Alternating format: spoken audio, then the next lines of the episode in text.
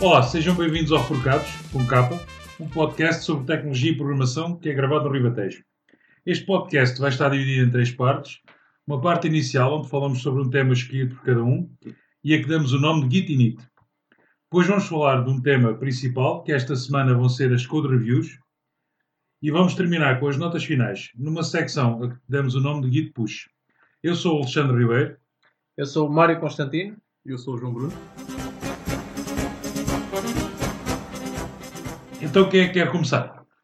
Ok, se calhar começo eu com esta rubrica inicial, um Git init.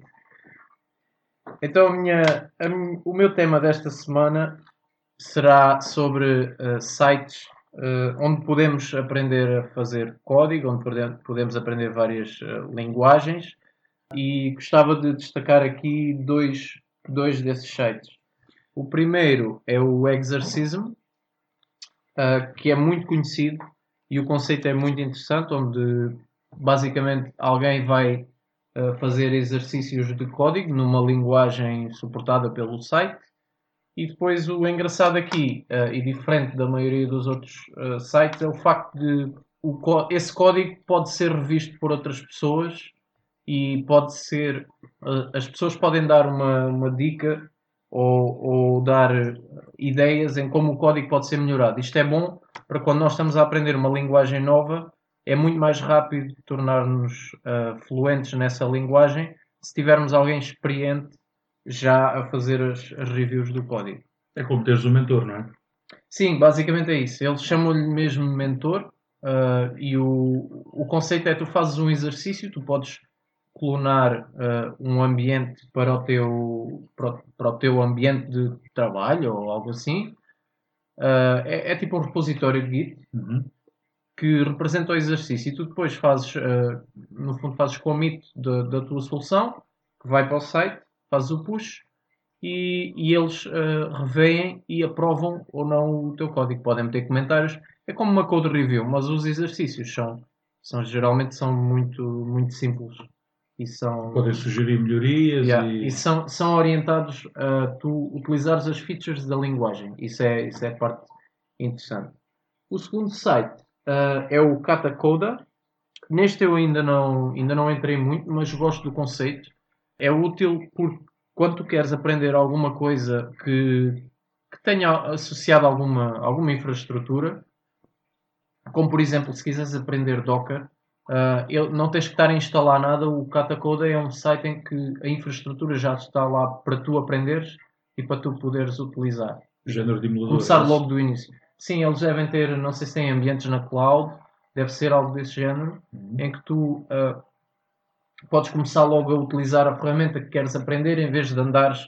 Muitas vezes temos que andar a instalar aquelas dependências iniciais e Ok. eh, e o setup às vezes não é fácil. E ali a ideia é que tu saltas logo diretamente para o para, para aprenderes aquilo que queres aprender em vez de andares a instalar montes de coisas. E tu, João, o que é que tens para nós? Bem, eu tenho andado um bocado obcecado com xadrez ultimamente. Tenho andado a jogar bastante. Ah, e eu descobri um paper interessante de dezembro de 2018, da DeepMind, que é uma empresa de- dedicada ah, à inteligência artificial, do mesmo grupo da Google. Ah, eles desenvolveram uma aplicação para jogar xadrez chamada AlphaZero. Ah, e depois meteram esta aplicação, este engine, a jogar com- contra um dos engines de AI de xadrez mais respeitados, chamado Stockfish. Bem, se calhar para contextualizar, uh, o AlphaZero, que é a aplicação que eles fizeram, é baseado em redes neurais e algoritmos genéricos uh, para a aprendizagem uh, de um jogo. Ou seja, uh, eles treinaram a aplicação jogando, a aplicação jogando com, com ela própria. Uh, só deram as regras iniciais do xadrez e, e ela aprendeu assim. E depois meteram-na a jogar com o Stockfish, que tem um monte de heurísticas uh, e outras coisas. Stockfish é aquele, sim- aquele hum, é inteligência artificial, mas é aquele analisador de posições de xadrez, não é? Que Yeah, os é browsers têm. É um programa que joga xadrez que também serve para analisar essas Exatamente. posições. Exatamente. E isso foi programado por humanos, tem, tem, tem funções de avaliação da qualidade da posição criadas por humanos. Uhum. Ah, eles meteram o Alpha a jogar contra o Stockfish e o Alpha arrasou por completo o Stockfish. Em 100 jogos ganhou 28, empatou 72 e não perdeu nenhum jogo. Mas o, o interessante aqui é, eu não sei se vocês alguma vez eh, jogaram contra um, um engine de xadrez, mas eles costumam ser muito calculistas, muito defensivos. Estão sempre a tentar maximizar os ganhos e minimizar as perdas em cada posição. Certo. E o estilo de jogo do Alpha Zero foi completamente diferente. Foi um estilo de jogo agressivo, atacante, arriscado, sem qualquer problema em sacrificar peças para obter ganhos posicionais ou para aumentar a mobilidade das próprias Isso é uma peças. coisa que não se vê muito é os, os estimuladores a sacrificarem peças e aquelas jogadas mais Yeah. livre-arbítrio, não é? Exatamente, são sempre jogadas muito calculadas. São menos sim. criativos, não, é? não há é muito, criatividade muito ali. tático. Yeah. Exato, exato. E é um, é um estilo de jogo que vários mestres de xadrez, como por exemplo o Kasparov e o Magnus Carlsen, descreveram como bonito e extraterrestre, que é um- são adjetivos que eles não costumam utilizar para descrever este estilo de jogo jogado por máquinas. E é interessante porquê? Porque normalmente quando se criam estes programas de inteligência artificial costumam pôr humanos versus máquinas, como por exemplo aconteceu com o Kasparov com o Deep Blue em 1997, ou com uma aplicação que a própria DeepMind fez para jogar Go, o AlphaGo, depois meteram contra o Isidu, que foi um, um campeão de Go da Coreia do Sul. Mas aqui nestes casos eles meteram máquina contra máquina e abordagens diferentes ao mesmo problema. Uma máquina que é previsível, o calculista como o Stockfish, contra uma máquina que joga claramente melhor, arrasou o Stockfish por completo, mas com soluções criativas e arriscadas e inesperadas. E se calhar oferece-nos algumas pistas sobre o que é que vai ser a inteligência artificial no futuro. Alexandre, Bom. força. Eu hoje trouxe um tema que acho interessante, que são as convenções nos commits. Aí tens tipo uma scope e uma descrição do commit. Podes ter ainda um footer se quiseres e um body nesse- no, no texto do commit. No caso dos tipos, o que tu podes usar é, por exemplo, a fit, se for uma, uma nova feature que estejas a fazer. Um fix, se for um, um fix para corrigir um bug, uma coisa qualquer. Ah, tens o refactor, se estiveres a fazer refactor do código. Pá, e tens, tens mais uns quantos, mas acho que estes são, para mim, são os mais importantes. Isto, isto, é, isto é interessante porquê? Porque acaba com a história dos commits pouco descritivos, ou aquela malta que faz commits vazios, ou mete só um ponto. Se não, tu segues esta convenção, metes o teu fix, abres parênteses, qual é a scope, e a seguir metes, o, metes a descrição do, do commit. Toda a equipa consegue identificar facilmente e consegues ler muito mais fácil o, o history do, do projeto assim. Mas isto aqui é uma, é uma forma de escrever ah, a mensagem de commit, é tipo uma estrutura É, é que uma, é criada, uma, uma convenção. ah, utilizada pela equipa para em todos os commits cheguem a essa Yeah. estrutura. Exatamente, sim. Ok. Basicamente é uma convenção para a mensagem de commit. Ok. Eh, e isto inclui este tipo de, ahm, de Basicamente indicadores ou, ou de secções, vá. é o type, que é, Sim. que é logo o primeiro. Type, abre parênteses e metes qual é a scope. Pá, se, se for uma coisa geral, metes um asterisco, ou metes architecture, ou metes solution. E usam, usam algum tipo de, de formato, por exemplo, eh, eu acho que poderia ser útil, eu não sei se, as- se os próprios eh, softwares depois de, de- de integração de código eh, suportam, mas ahm, um formato tipo Markdown, escrever a mensagem commit em Markdown e depois aparecia tudo formatado no, no próprio browser, por exemplo, se fosse com o GitLab. Usam, usam algum tipo de, de formato desse género ou não? Não, não é mesmo Ok. texto corrido. É texto corrido. Sim. Sim. Mas era capaz de ser eh, interessante usar eh, Markdown Uma- porque tinhas uma exatamente. formatação engraçada ali e pronto, acaba por ser texto na mesma e, e é muito fácil de escrever. O GitLab suporta o Markdown nos, nos Pois eu, não sei- eu só não sei se, se suporta nas, quando estás a ver a mensagem de commit. Exatamente. Se há algum sítio em que tu vais e aquilo consegues expandir e se, epá, se mostra ou não o, o formato. Era interessante mostrar É, Markdown. sim, sim. Era muito interessante. Ok. Mas às vezes o commit é uma cena rápida que já estás É no verdade. fim, né? yeah. Vais estar ali a preocupar-te a fazer markdowns. Bom, Então, em, em relação a, a- Existe, ou tens conhecimento de alguma ferramenta que faça logo o pré-preenchimento dessas secções em que tu possas configurar ao nível, por exemplo, da equipa, esse, esse tipo de pré-preenchimento de uma mensagem de commit? Era interessante, por exemplo, já no VS aparecer, yeah, aparecer logo as secções, estás a ver? Em que Sim. tu só preenches o texto. Vá, Não- É, eu vi que, que existe mesmo um site que é o conventionalcommits.com, salvo erro. Bem, aquilo é versionado e tudo, mas não, não explorei se tinha algum tipo de extensão ou ou uma extensão para o Git Extensions ou para o Source Tree ou para o Visual Studio, por exemplo. Pá, não, não, não, explorei muito, mas uh, pelo menos esta abordagem acho interessante de standardizar yeah, um bocado. Exatamente, Sim, standardizas sim, sim. e é muito mais fácil de ler. Pá, tens sempre começa fix, fix, uh, fit, shore, por aí fora.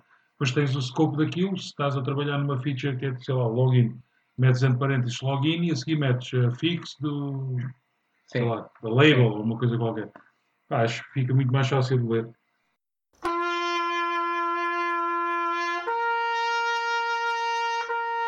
Bom, vamos então abordar o tema principal do episódio de hoje, que foi escolhido pelo João. João, queres começar? Nós vamos falar sobre code reviews, que são uma técnica de quality assurance, onde uma ou mais pessoas uh, fazem uma review, uma revisão de um pedaço de código de outra pessoa e depois uh, vão avaliar se existe algum defeito, se existe alguma mudança onde seja importante uh, modificar o código e depois vão deixar comentários ao, ao código para posterior aprovação numa codebase maior. Uh, a, nível, a nível de vantagens, pá, acho que são notórias, não é? Melhoria da qualidade do código, uh, partilha de conhecimentos e técnicas, aí a contribuição para, uma, para termos uma base de código partilhada e que toda a gente conhece e toda a gente está, está a par e trabalha com isso, não é? Eu acho que inicialmente a ideia de fazer as code reviews, a ideia que toda a gente tem, acho que é uh, evitar bugs, apanhar bugs e poder evitá-los, mas eu acho que esse é só um. É só, não é o, o principal efeito que, que a prática de code reviews tem numa equipa, porque os bugs que evitas não são tão significativos como, como a, aquilo que tu disseste, partilhar o conhecimento sobre o código e sobre a estrutura do código Uh, portanto, acaba por, por ficar, acaba por ser uma daquelas coisas em que há um objetivo principal, mas depois os, os, os benefícios secundários acabam por, uh, por uh, ser muito maiores do que propriamente o objetivo inicial. Então, em, em termos de, de prática, há bocado falámos sobre aquilo que nós conhecemos como uma code review, mas o que é que é isso? Qual é que é na tua experiência, aquilo que é uma code review e como é que se faz uma code review? Existe uma alteração de código, não é? Sim. Uh, e o autor dessa alteração de código submete uh, os divs, as diferenças entre o código que ele fez e a codebase atual. Sim. E depois essas divs são analisadas por uma ou, uma ou mais pessoas dentro de uma equipa. Uh, e essas pessoas vão deixar comentários, propostas de alteração do código. Esses comentários são depois revistos pelo autor pode, podem surgir alterações de código relacionadas com esses comentários, por exemplo, uh, ou o autor pode explicar melhor qual é era o sentido do código, e depois os revisores aprovam essas alterações e esse pedaço de código é incorporado na codebase da, da equipe. Pois, a minha, a minha experiência também é, é exatamente essa. Existe ali um, um, processo mais ou menos em que a equipa faz alguma revisão e, e é tudo, tudo feito antes uh, de, antes do código ser incorporado, digamos, no, no, código principal da aplicação ou naquele que, que há de ser o mais perto do final. Eu, eu, eu digo isto porque há outras formas de fazer code review e isso aproxima-se mais daquele processo inicial que, estavas a falar, que é de tempo em tempo. Uh, eu sei que existe, eh, ainda existem empresas que fazem isto, de tempo em tempo fazem uma, uma revisão geral do código. Uma espécie de auditoria. Tipo uma inspeção, sim, uma auditoria, basicamente uma auditoria. Encontrar problemas de performance, na prática é mais... Pois, é, é só, nós, nós neste caso não é, não é o que nós estamos a, a falar, é, estamos a falar mais do processo iterativo em que a equipa faz uh, muito frequentemente uh, por review, ou em todas as alterações, ou em grande parte, provavelmente, de, das alterações. É, esse, é este processo que estamos aqui a discutir agora o que é que vocês acham que pode constituir uma boa code review? Uh, então, se calhar uma das coisas mais importantes era distinguir o que é que é uh, estilo de substância, não é? Ou seja, não nos focarmos tanto sobre a forma do código, mas o que é que o código está a fazer. Aqui, uh, por exemplo, nós temos. isso é, é um bocado relativo, não é? É daquelas coisas que é sempre relativo, porque o, o estilo e a substância do código acaba por se afetar um ao outro. Uh, às vezes estás a trabalhar, uh, na minha experiência, estás a trabalhar em, em, em, alguma alguma feature em que possas utilizar funcionalidades de uma linguagem mais, mais funcionais, vá, digamos assim, uh, é, é possível que esse estilo vá, vá um bocado contra aquilo que as pessoas na equipa estão habituadas. Uh, ou utiliz, estares a utilizar algum tipo de feature que, que não é conhecido, que, que é relativamente nova na linguagem, não, não é conhecido e não é utilizado. Então aí e, e, obviamente haver alguma forma diferente de escrever a coisa. Então aí estamos a falar de uma questão mais de estilo, não é? É, é, quando estás a, estás a seguir o teu estilo uhum. e, e, e, pode ou não colidir com o estilo a que as pessoas estão habituadas na equipa. O teu estilo pode um bocado coincidir com as ferramentas que estás a utilizar ou tens o estilo programar mais orientado com link, por exemplo, não utilizas tantas lambda expression. Sim. Isso é um estilo e não é um estilo, não é? Sim. Podes usar. Pois, exato. Uh, só que a minha questão é: existe um, uma linha em que o, estilo acaba por afetar a forma como tu fazes a code review e entendes ou não o que é que está a passar ali. Não é? Tens é que ah, abstrair da forma como estás a fazer e, no caso do link, como eu explico, como eu falei, o que é que é a query, o que é que a query faz não interessa se estás a fazer um SQL comando, ou um link ou um lambda expression. Interessa perceber qual é a query que vais executar, penso eu. Às é, vezes é, di uh, é difícil. É às vezes é difícil para quem está a rever uh, conseguir abstrair-se disso, especialmente se, se, a equipa está habituada, ou se a pessoa está habituada a trabalhar de uma determinada forma, é difícil tu abstrair-te disso e conseguir chegar à substância do código. Mas aí é uma questão de seguir as convenções foram definidas previamente, exatamente. Defini-las, não é? E, e, e segui-las. Começar por, isso. Nós definirmos, eh, vamos usar uh, isto, toda a gente tem que seguir e aí deixa de ser uma questão de estilo, passa a ser uma, uma questão de que não estás a cumprir com, com requisitos da, da convenção que nós falamos. Pois, exato. Eu sei que isto, isto varia, provavelmente varia a forma como, como as coisas estão feitas, varia de sítio para sítio, de empresa para empresa, e muitas vezes varia de projeto para projeto. Acontece muito isso. Se a tecnologia for diferente, há muita coisa que muda e muita coisa diferente. coisas que deixam de ser estilo e passam a ser uma convenção e vice-versa. Portanto, Sim. Depende da liberdade também que tens criativa no, no projeto. E hum, para vocês, o que é que é uma má code review? Ou code of shame, como se costuma chamar, não é? Sim, tu já tocaste aí nesse assunto, sobre, sobre o, a substância e o estilo. Sim. sim, por exemplo, fazer nitpicks de nomes de variáveis, por exemplo, ou questionar a utilização de tabs versus espaços. A dificuldade aqui é que é sempre tão relativa quem está, sobre quem está a rever, não é?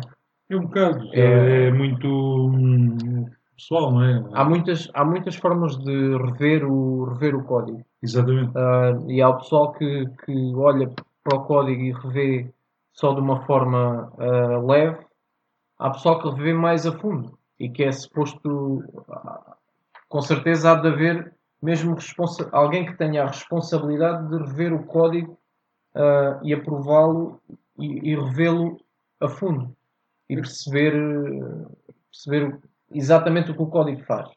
E a maneira como tu também criticas o código de outra pessoa é importante. Porque nós, enquanto programadores, pelo menos eu falo para mim, não temos aquele aspecto social muito bem trabalhado, somos mais frios e mais racionais. Exatamente. Uh, e a maneira como tu dizes a outra pessoa que um pedaço de código dela podia ser feito de outra forma também diz muito.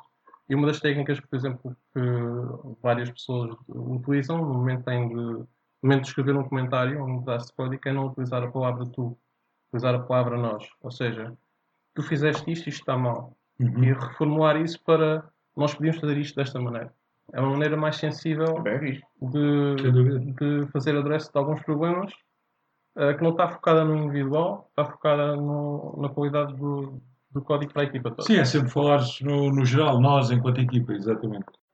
Bem, eu acho que isto aqui também há uma questão aqui uh, que é importante falar, é tem a ver um bocado como é que tu, como é que tu abordas, a, e falaste nisso há pouco, uh, mas acho que foi muito levianamente, faço a importância que eu acho que tem, que é como é que tu abordas a pessoa que fez o código e como é que tu consegues fazer uma crítica construtiva e sem, sem estares a ofender ninguém. Na prática é isto. É como é que tu consegues dizer que este código é mau para a equipa, não é? Sem personificar quem é que o fez. Uhum.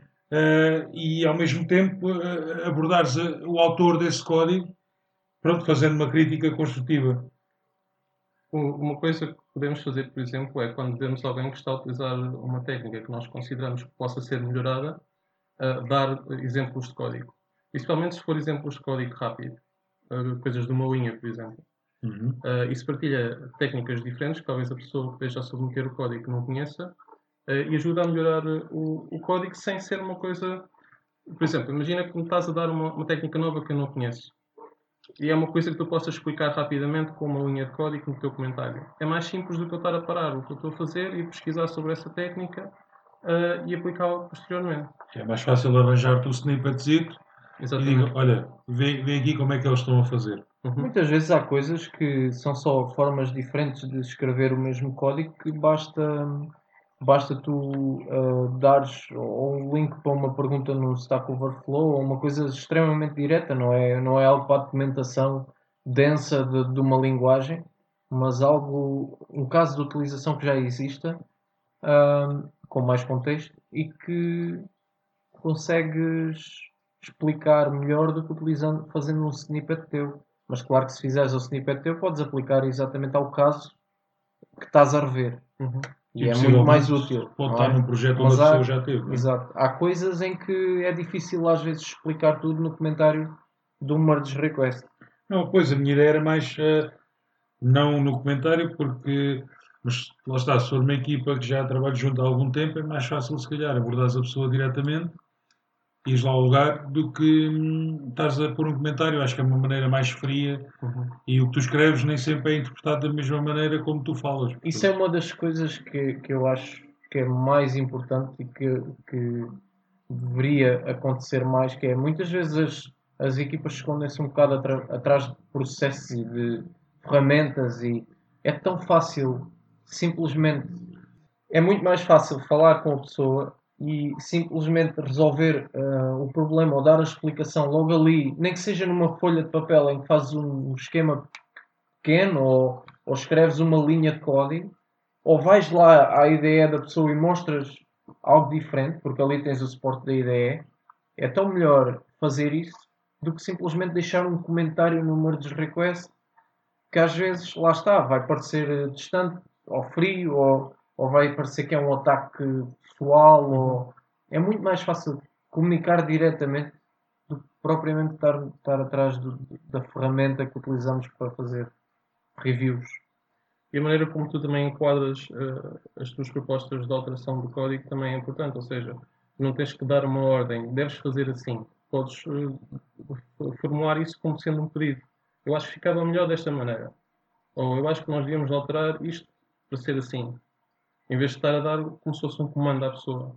E depois é importante não esquecer que na, muitas vezes, a maioria das situações, pelo menos que eu conheço de revisão de código, tu não estás ali uh, a rever o código como uma autoridade uh, sobre esse código. Tu estás a rever para criar, para gerar uma discussão que deverá, uh, em, em casos ótimos, ser uma conversa. Portanto, não quer dizer que tu metas lá o teu comentário e que isso seja a palavra final.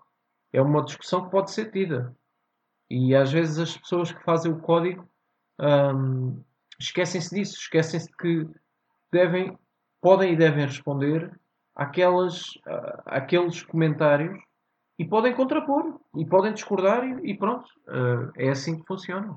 Eu acho que a nível da code review, o mais importante aqui não não é tantas ferramentas, porque já vimos que em 5 segundos identificamos 3 ou 4 que fazem. Exato. E, e, temos de ter em atenção que o code review há algum tempo atrás era feito por e-mail. Portanto, Exatamente. Uh, hoje em dia já estamos é, num, nível muito superior, mas, mas havia. Antes era tudo muito mais manual. Uh, a meu ver, acho que o mais importante aqui no, no, no tema da code review é mesmo a gestão de conflito. Acho que, que é, para mim, enquanto, seja enquanto programador que faço o meu merge request, seja enquanto revisor que recebo um link para rever, a minha maior dificuldade não é identificar o problema, se, se ele existir, ou ou, ou ver um problema no meu código, mas é- acho que é a forma como vou abordar a pessoa, como nós já falamos, não é? É chegar lá ao pé da pessoa e estou a criticar um código que não é meu, não é? Na prática é o que eu estou a fazer. É, pá, e acho que aí é que tem que haver abertura para, para conseguirmos eh, pá, falar abertamente do tema. Pá, olha, acho que isto está está mal, acho que este código está mal. Uhum. Tens, estás a fazer uma query dentro do for each, em vez de fazeres uma, guardares os parâmetros numa lista e mandares a lista eh, como parâmetro da query e fazeres só uma query. Estou a dar um exemplo abstrato, mas acho que é fácil de entender Sim. por nós. E, Sim. Mas Bem. também não, não, não se deve abordar a questão dessa forma. Não se deve dizer que este código é mau. Deve ser, existem outras formas de fazer isto que talvez fossem mais simples ou que tivessem melhor performance. É importante meter os princípios sobre as opiniões, neste caso. isso é um bocado Ser é, um, objetivo. é um eufemismo, não é? Não, estás Não, a mas dizer é- que o código é, mau, mas estás a dizer que há uma maneira melhor de fazer. Não, mas a, a questão é essa. É, é a diferença entre criticar por criticar e criticar com, no sentido de melhorar. Porque tu, quando criticas e és objetivo e dás alternativas, estás a mostrar que existe, na verdade, alguma coisa melhor. E não, e não simplesmente a dizer que só que aquilo está mal. E há uma grande diferença aí. E, e são, são coisas que vão, vão se acumulando na relação entre as pessoas. Hum, é quando tu tentas, às vezes com a melhor das intenções, dizes alguma coisa, o código não está bom, ou- mas não dizes porquê e não, e não indicas o caminho. Esse é o grande problema, é que tu metes um bloqueio na rua, mas não indicas outro caminho. E este tipo de coisa nota-se muito mais quando tu, quando tu trabalhas com pessoas que vêm, são novas, vêm para a área agora, e ainda não desenvolveram um sentido de orgulho por aquilo que fazem, não é? Que todos temos, eh, inevitavelmente todos temos. Inevitavelmente, sim. E, e, e essas pessoas normalmente são muito mais moldáveis precisamente por causa disso. É muito mais fácil tu ah, infligires a, ou dares a tua opinião e influenciares a pessoa no sentido certo ahm, do que uma pessoa que já tenha outro, outro tipo de experiência e conhecimento. Mas o mais importante é, tu queres dar o exemplo para que aquela pessoa que é nova agora e está a aprender alguma coisa, para que essa pessoa ganhe também esse hábito de fazer isso. De explicar que está mal, mas explicar o porquê. E explicar como é que se faz bem. Portanto, aí estás a resolver um problema antes dele ser um problema, não é? Sim, isso também ajuda a que as pessoas não, não quando desenvolverem aquele sentido de orgulho, seja algo sempre construtivo em vez de ser algo guiado puramente pelo ego, que acontece muito. Pelo brilho profissional Sim. excessivo. não Ah, e, e que se desenvolvam também um sentido de equipa e não só de e não só propriamente de eu é que fiz aquele bocadinho de código. Ah, então, e uma vez que estamos a falar sobre isto, como é que lidamos quando o processo da code review não corre como esperado? Ou seja, quando temos code reviews em que chegamos a um ponto de empate em que o revisor acha que uma coisa deve ser feita, aí a pessoa que tem o código a ser revisto não concorda com, com essa revisão ou acha que não, não atribui legitimidade ao revisor. Qual é que acham que deve ser a abordagem a tomar neste caso? Já tiveram alguma experiência com isso? Eu não sei, não me lembro. Aí Ah, mas, depende, depende um bocado da posição de cada um, não é? mas em todo o jogo há um árbitro, não é? Portanto, é, é um bocadinho por aí. Se as pessoas não chegam a um consenso, tem, que haver alguém a, desem- a desempatar. a Daí questão. haver mais do que um revisor também acaba por eh, passar um. Pois. Quem fez o código passa um bocado a batata quente para os dois revisores. se calhar um número ímpar de pessoas de- envolvidas num- numa review pode ser uma boa ideia, em vez de teres só quem fez o código e um revisor, teres quem fez o código e dois revisores. E aí gera um número ímpar. E talvez quando existam conflitos, a pessoa que está a rever o código sair de cena e deixar outra pessoa eh, entrar aí com outro, outra opinião. Desde que mantenha, seja ímpar na mesma, Certo. pode, pode haver uma.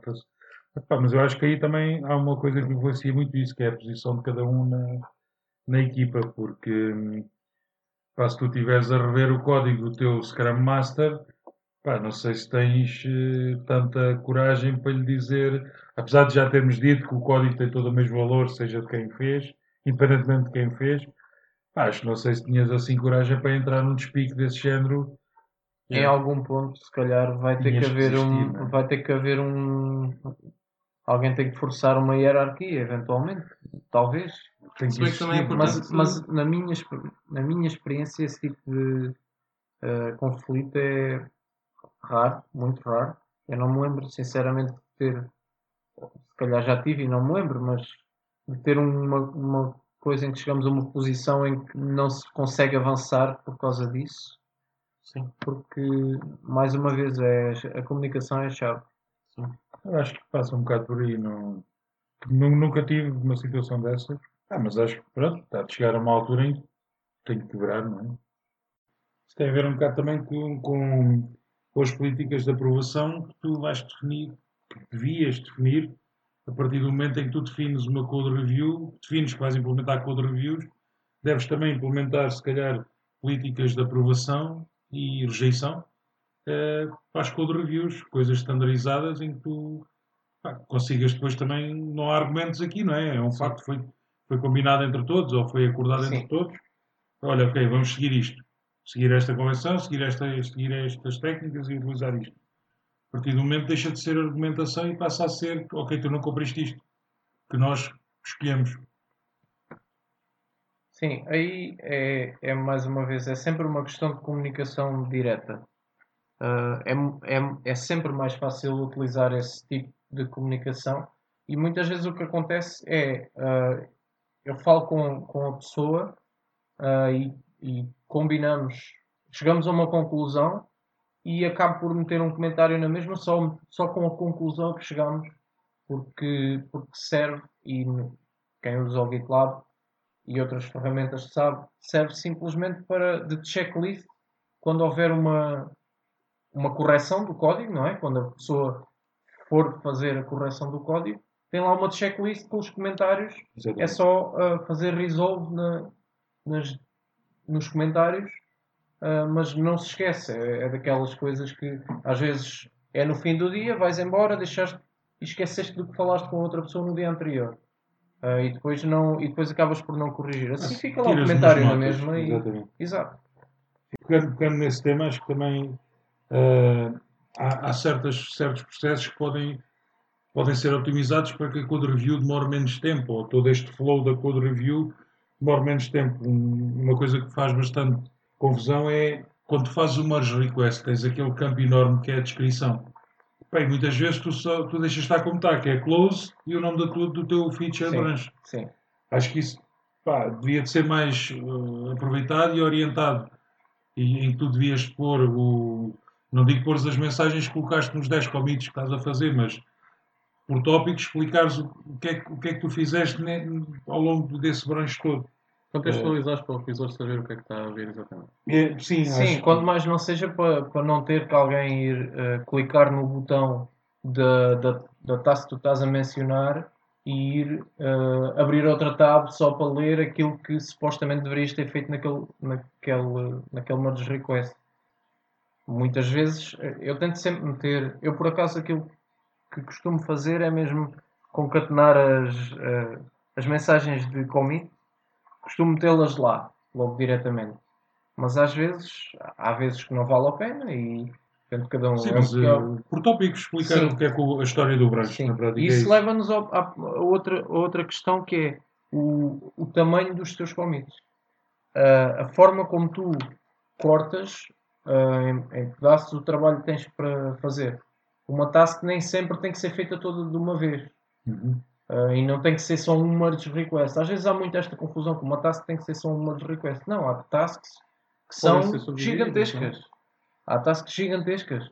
Aí o ideal é serem subdivididas, mas mesmo dentro do. Mesmo que não subdividas em, em subtarefas, não é? Podes dividir em múltiplos merge requests. Por exemplo, um para o back-end, outro para o front-end. Coisas assim. Exatamente. Ah, depende do tamanho da, da tarefa no global, depende de muita coisa.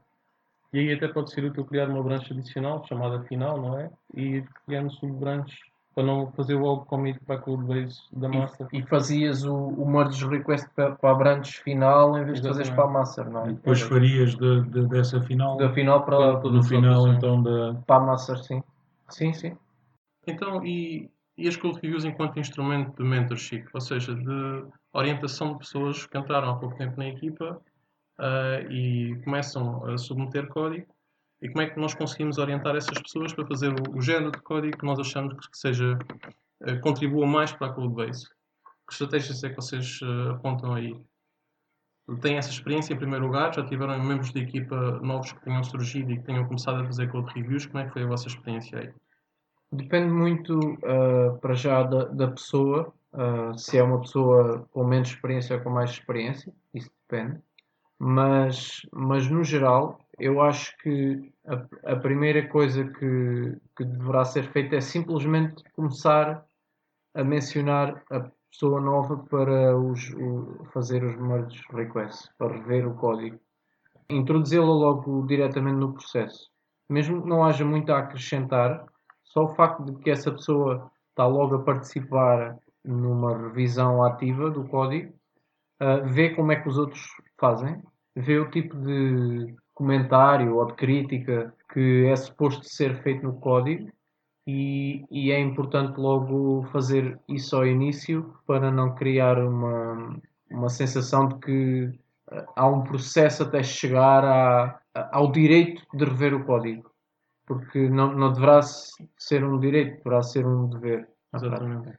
Tu estavas a dizer colocar logo uma pessoa que entra como revisor também? Sim, mas não só essa pessoa, não é?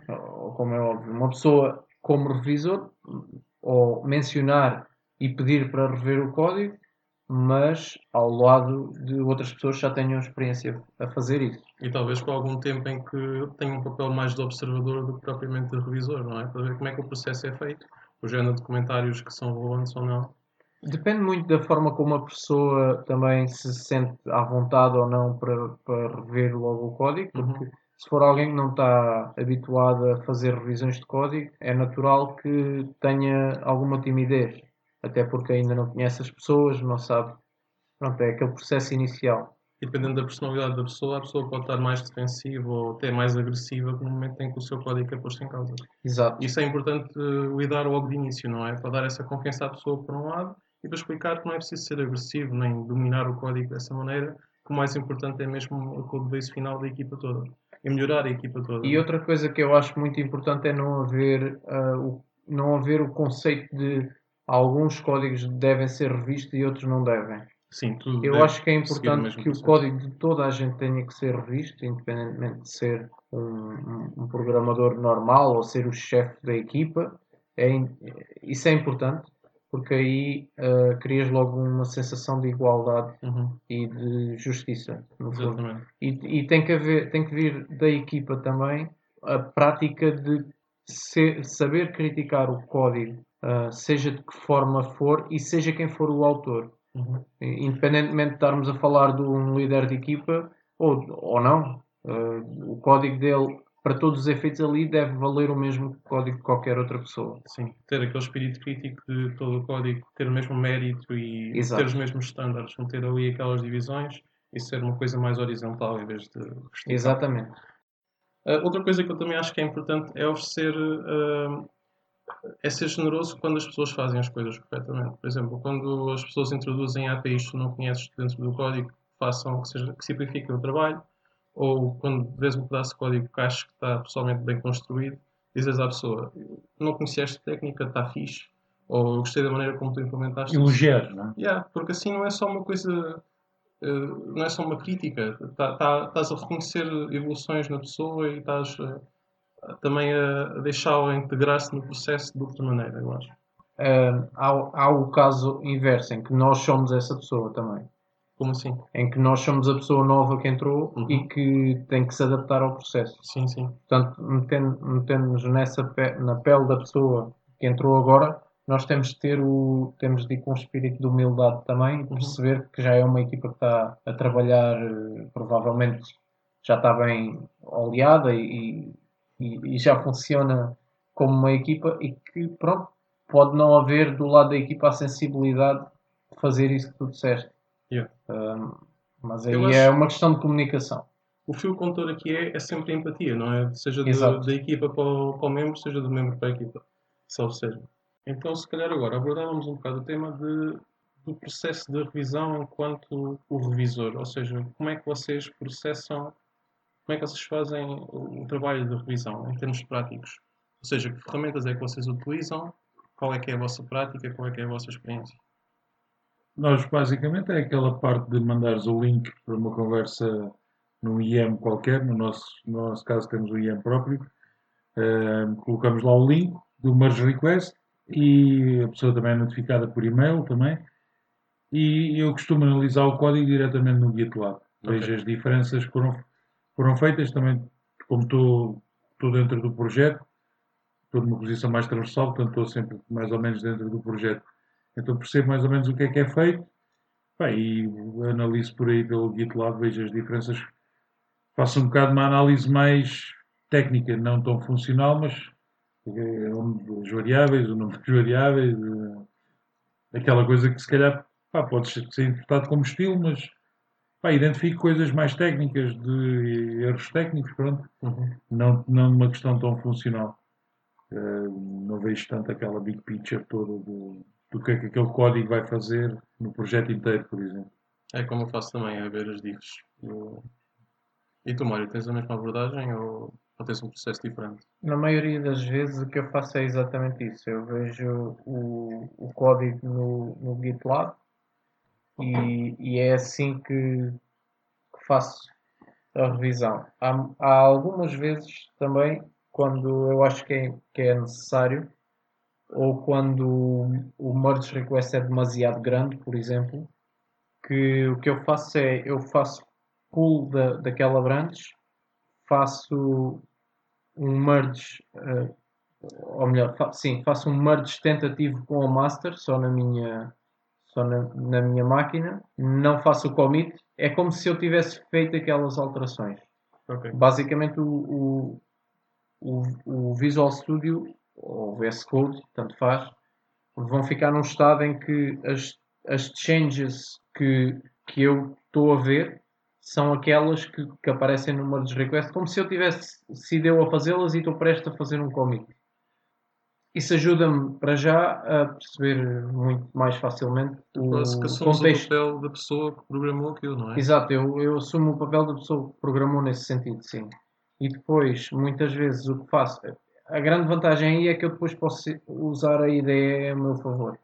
Tenho GoTo, tenho tudo aquilo que a ideia me dá, eu posso utilizar. E depois, uh, há algumas vezes uh, em que corro o projeto simplesmente quando é possível, não é? Há projetos que têm, têm coisas, um, têm dependências, mas quando é possível eu corro simplesmente aquela versão do, do código e, e vejo o resultado, o resultado visual das alterações. Ou, uhum. Por exemplo, se estivermos a rever HTML, é muito mais útil ver o resultado visual do que ler o código. Sim, é, é, é, Portanto, é, é isso que eu faço. É uma revisão um bocado mais demorada, porque se estiveres a meio das tuas próprias alterações, tens que fazer um stash yeah. ou algo desse género. Mas parece-me muito mais útil e muito mais eficaz, talvez. Mas também é muito mais demorado. É um, é um bocado um trade-off uh, entre, entre as duas coisas. Também, mas também, também fazes uma revisão mais técnica ou vais mesmo à parte funcional de ver o que é que é suposto aquilo fazer? uh, a nível do projeto inteiro e tudo mais. Quando eu quando eu estou a ponto de fazer esse tipo de revisão mais aprofundada, eu faço as duas coisas. Uh, eu faço a revisão mais uh, funcional, quando, quando meto aquilo a, trabalhar, e depois faço a revisão técnica mesmo, em, em, termos do conteúdo do código, do que é que ele faz. faço também isso. Portanto, faço, faço mesmo uma revisão completa do, do código é muito mais demorado. Às vezes és capaz de perder, em vez de perderes 15 minutos a fazer aquilo, é, é possível que percas uma hora ou uma hora e meia a fazer esse tipo de revisão. Mas é muito mais aprofundado também. Depende dos casos. Yeah. Eu acho que deve ser muito mais útil para a pessoa que estás a dar o feedback. Deves dar muito mais insight do que alguém que veja só as coisas pela superfície. Nem, é caso, nem sempre, nem sempre muitas vezes o retorno que te dá é tu ficas a compreender melhor. Yeah. Se for um projeto que queres seguir mais de perto, e acontece muito ter, ter alguns projetos em que não estou tão dentro, mas faço revisões de código, uh, e se quiseres entrar mais no projeto, é de definitivamente é muito melhor do que simplesmente ler as diffs no, no GitLab. E em relação ao scope da review, ou seja, imaginem que têm uma diff uh, à vossa frente com, sei lá, 10 linhas de código e como acontece muito, por exemplo, no GitLab ou noutros programas, aparecem algumas linhas antes e algumas linhas depois, vocês também estão a analisar. Ou como no teu caso, que tu puxas mesmo o código todo, as alterações todas e vês classe a classe, ficheiro a ficheiro, as alterações. Nós devemos limitar a scope da nossa review para só aquele código que foi modificado no momento, ou é tudo fair game, se tu vires uma alteração que deve ser feita numa linha que esteja acima, numa linha que esteja abaixo, numa classe seja relacionada, também podes comentar e deves comentar isso na review. Qual é que é a vossa abordagem? Aí, aí é, a questão é que isso não é desse merge request, não é isso? Yeah. A nossa, a nossa abordagem, eu pelo menos falo para mim, eu prefiro criar uma issue nova, Uhum. identifico um, ok, está ali um problema, pá, mas identificaste por acaso, não é? Também podias ter identificado no teu IDE, não, Uhum. não, foi, não foi porque foste ao merge request que identificaste aquilo. Eh, é uma consequência disso, mas não. Portanto, o que eu costumo fazer é criar uma issue à parte, um card eh, no GitLab ou uma coisa qualquer, diz, eh, ok, isto precisa de ser melhorado, ou pronto, o que for. Certo. E, deixas isso fora da tua review. Sim, porque, na verdade está fora de, Exato. daquele merge request, não é? Mas às Calhou- vezes é tão irresistível, não é? Ah, não, não é porque isto não está verdinho no GitLab, não é? Está, Certo. não, é que- não é uma diff da que. Pá, eu acho que é um bocado. está fora do contexto, acho que. E tu, Mário? Ah, eu, eu já tive os dois casos, mas eu tendo a tentar sempre manter-me dentro, do, dentro daquilo que é o merge request. No entanto, há um caso, uma exceção notável, que é quando as alterações foram feitas, estão no meio de código que tem um contexto que hum, pode possivelmente, o conjunto das coisas pode possivelmente introduzir algum tipo de problema. Aí, por exemplo, se tu alteraste uma parte condicional do código ou assim, e, e em conjunto com as alterações que já lá estavam, se eu vejo um problema com isso, então é, é possível que eu sugira uma alteração de algo que esteja antes do teu código ou de algo que esteja relacionado com o teu código, mas não diretamente do teu código. Porque, na verdade, se tu seguires com aquilo em frente, podes estar a introduzir um bug. E pode ter que ser uma, uma, algo que tu queres corrigir logo. Mas, ah, mas nesses casos, se calhar não fazias um merge diretamente para a master ou usavas aquela técnica de uma branch intermédia para depois, quando tivesse tudo corrigido, estar na master. Pá, depende. Depende um bocado da gravidade, depende, depende de muita coisa. E também depende de quem é que depois vai pegar nessa tarefa. É a pessoa que vai corrigir os teus comentários ou isso, é, isso há de ser uma coisa à parte, não é? Não tem que ser propriamente a pessoa que, fez, que está a fazer uma request que vai corrigir esse problema. Exato. Daí, daí pá, fazer essa abordagem, criar um card à parte e É só porque a questão é que muitas vezes, ah, se tu vires este tipo de situação e avançares com o merge request, há um ponto na master em que tu tens um bug de certeza, não é? sim, exatamente, nesse caso sim. Ter um. É, é essa a questão. Ah, então, isso quer dizer que temos, temos de pesar um bocado os prós e os contras. Ah, não- com certeza, nem toda a gente está envolvido em projetos em que de repente pode haver uma release, mas, mas eles existem. Ah, e se de repente houver uma release e a, a master não estiver estável e não houver ali uma comunicação entre quem faz a release e quem desenvolve o código, pode- podem dar-se situações um bocado caricatas. Tens, tens ideia de como é que conseguimos eh, promover a adoção de- das code reviews para a nossa equipa? Bem, aí o importante talvez seja ah, conversar com a parte da gestão e explicar as vantagens ah, e os proveitos que se podiam conseguir com esta prática dentro da organização. Por exemplo, existem vários estudos que apontam que ah, uma hora, por exemplo, passar a, ver, a fazer code reviews ou fazer inspeções de código pode representar até 30 horas de manutenção de, de código ou, ou de fixes que se forem necessários fazer de código que tivesse algum defeito, por exemplo. Ah, isso é um, uma das coisas que se pode dizer às pessoas que estão a gerir os projetos, por forma a tentar adotar esta prática. Porque normalmente as pessoas que estão no management, eles, eh, o tempo que tu não estás a desenvolver, eles consideram um bocado de tempo perdido. É, Pode ser um desafio, não é? Acho que tens de explicar muito bem as vantagens, que também já abordamos, portanto, são vantagens, há muitas vantagens nisso. Ahm, não deixa de ser um investimento. A Code Review, para mim, não deixa de, ah, não deixa de ser um investimento. mas acho que é um investimento bom, não é? Porque o retorno é bastante melhor e vai-te poupar muitas costas no, na correção de bugs e aqueles hotfixes em produção Sim. que eram facilmente identificáveis antes, não é? Especialmente quando tens uma equipa que depois de entrar nessa prática começa, vai começar, é um processo que começa a ser cada vez mais fácil de, de fazer e de encontrar coisas que estão mal a partir do momento em que as pessoas começam a ter mais prática e estão confortáveis com isso. Exatamente. E a partir do momento em que começas a, a- a fazer um standard para aquilo que deve ser a qualidade do código para ser aprovado, os próprios programadores, em cada iteração, vão melhorando É verdade. a, a sua performance. Não é? Sim. No caso, no caso de nós não conseguirmos eh, implementar as code reviews por algum motivo de management, por onde é que nós podíamos ir? Eu já fui por várias rotas, nem sempre, nem sempre as mais, se calhar, mais corretas, mas Uma opção é talvez começar a fazê-las nós próprios dentro da nossa equipa sem conhecimento da gestão, não é, isso. Mário? é assim, Exemplo. ah, sim, isso é um bocado rogue agent, ah, Sim, mas, é mas, guerrilla mas foi, na, foi na verdade aquilo que aconteceu.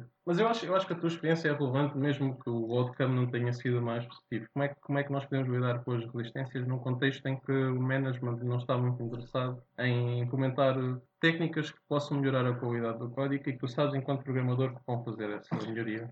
A ideia é não seres rogue agent, não é? Mas, eh, Sim, mas, pronto. o- mas a minha abordagem nessa situação foi mesmo a ignorar e continuar a fazer. E depois ah, temos, temos, de ter uma, temos ter noção que há força nos números. Pode ser o teu manager ou, ou o teu chefe direto, mas a verdade é que se a equipa toda alinhar na prática, é, há muito pouco que eu possa fazer, a não ser que te- queira ter uma equipa completamente contra.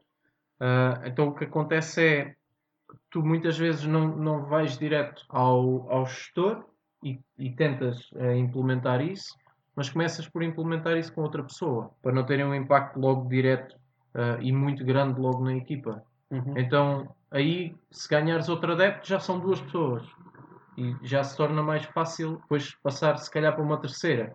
E isto é um jogo de influências, acaba por ser assim. E chega a um ponto em que o, o manager não tem outra hipótese E se não aceitar. E com sorte nesse momento já vais ter algumas coisas que possas indicar melhorias que aconteceram Exato, da tua Porque já prática, tens a não é? experiência, já fizeste o caminho. É, Muitas vezes estas práticas e as grandes mudanças ah, de, de hábitos nas equipas têm que ser feitas um bocado à revelia. Porque, epá, eu não quero incentivar revolução nenhuma, mas, mas a minha experiência é que as pessoas, quando não veem um retorno direto ah, das coisas, não, não apostam em. Não, não querem um investimento ah, a médio e longo prazo. E é o que isto é. Isto aqui é um investimento a médio e longo prazo. Eh, Na prática, com um bom forcado, pegaste o touro pelos cornos. não é?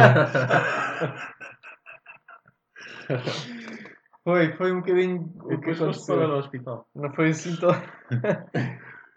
Há aqui uma questão que é, para mim, tu não, tu, não, tu não vais reportar horas do tempo que estás a fazer uma code review, não é? Tu vais ter que parar o que estás a fazer e vais ter que fazer essa review. Muitas vezes, se estiveres no final do teu sprint ou se estiveres já em overtime ou qualquer coisa desse género, o que é que vai acontecer? Tu vais ver o merge request, fazes dois ou três scrolls e aprovas, porque tu não tens, não tens uma margem ou não há uma task definida que tem X de horas e que vais incrementando, que se chama Code Reviews. E tu cada vez que fazes uma, metes uma hora nessa task. E, é- e isso é contabilizado para o teu sprint atual. Isso geralmente não acontece.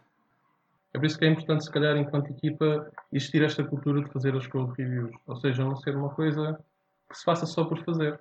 O, o trabalho que tu estás a ter numa code review é trabalho que é equivalente, ou se calhar mais importante, do que o trabalho que terias quando estivesses a programar código. Isso eu acho que é, o, o trabalho é equivalente a tu estares a ajudar um colega teu.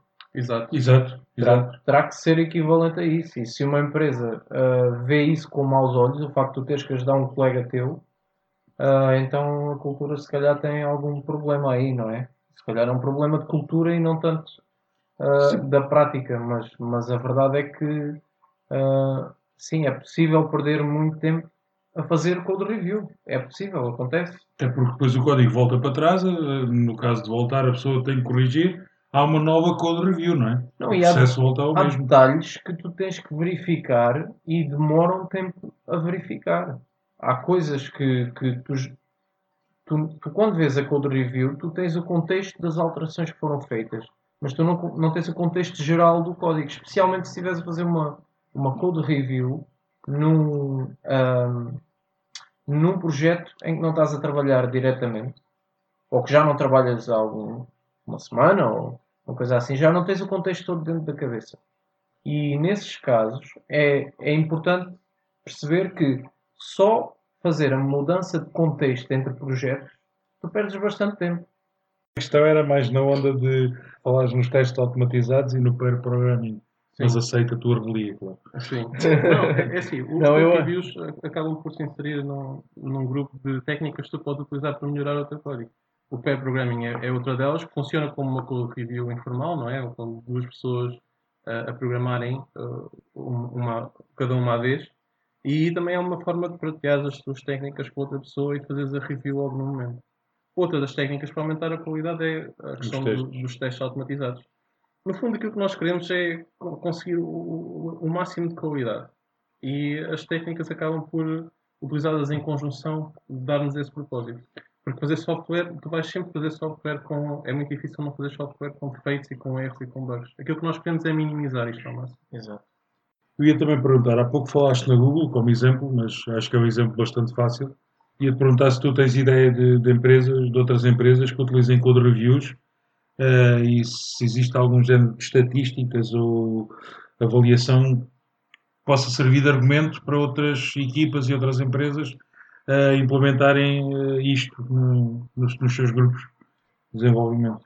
Uh, nós temos casos, por exemplo, como tinhas mencionado da Google, e a IBM foi a empresa que impulsionou a, a prática com as, as questões de, das reviews formais, as tais inspeções de software. Depois temos também casos da Lella Packard e de, de, empresas, de outras empresas, noutros ramos, por exemplo, a Shell.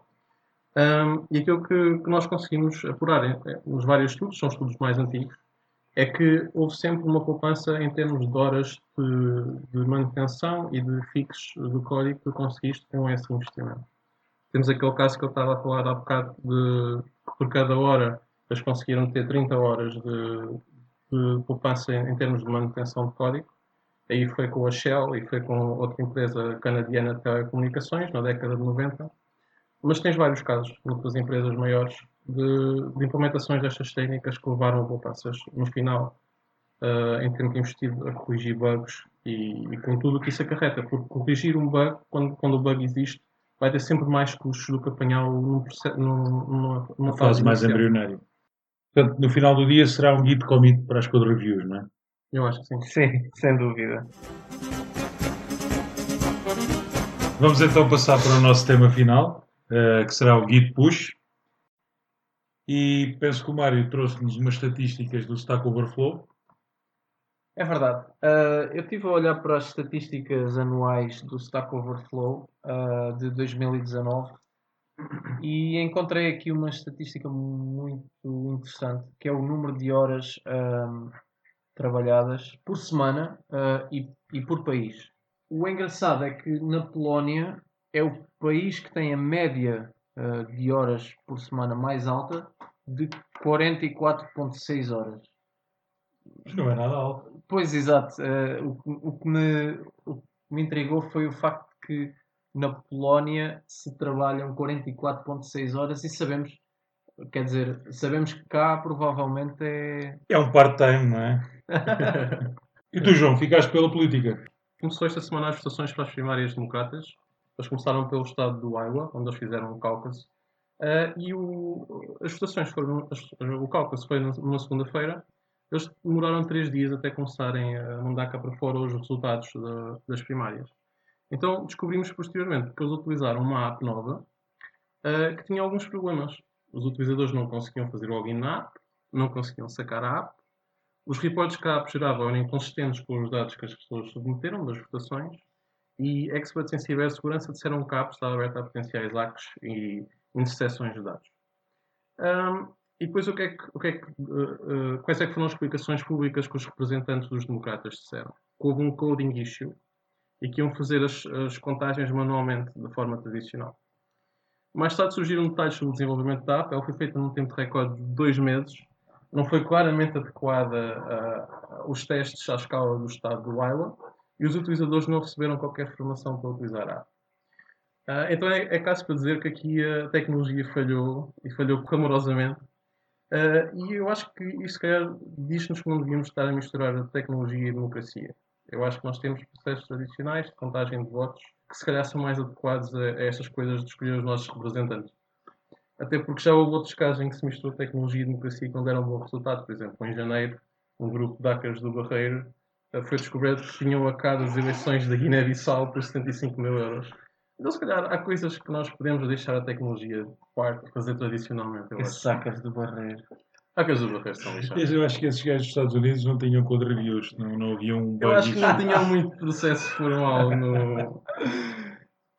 Olha, eu então fiquei pelo GitHub. Ah, parece o GitHub criou um projeto chamado GitHub Archive Program, que basicamente consiste em guardar o código deles uh, num local isolado e protegido do Ártico e dizem que desta forma vão conseguir eh, garantir a preservação deste código por mil anos.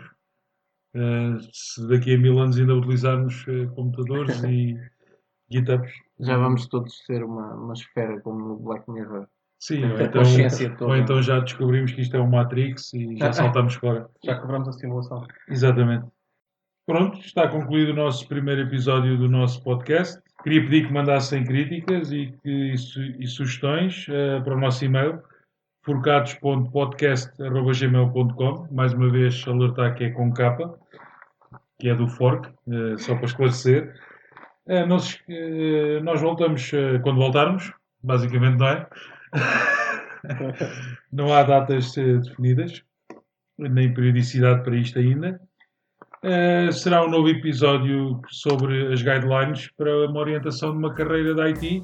Nós ainda estamos também a tentar seguir e fazer.